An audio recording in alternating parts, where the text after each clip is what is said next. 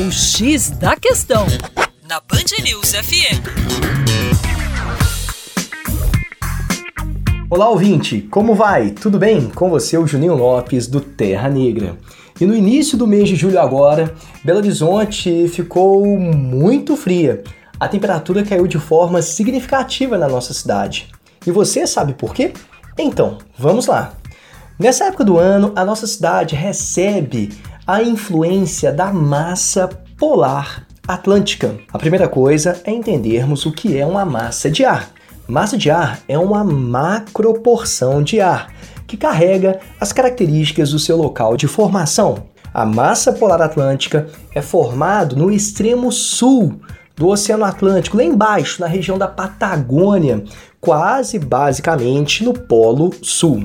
Portanto, essa massa é muito fria, já que é formada em uma região fria. E nessa região fria, embora tenha água, a água fria dificilmente evapora.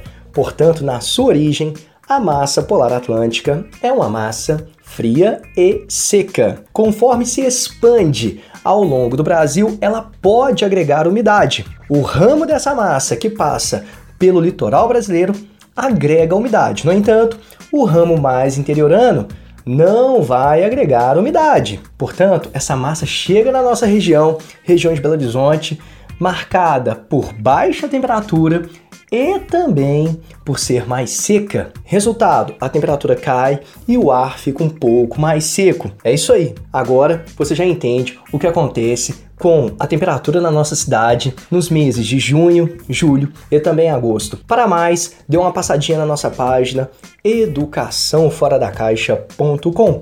Um grande abraço.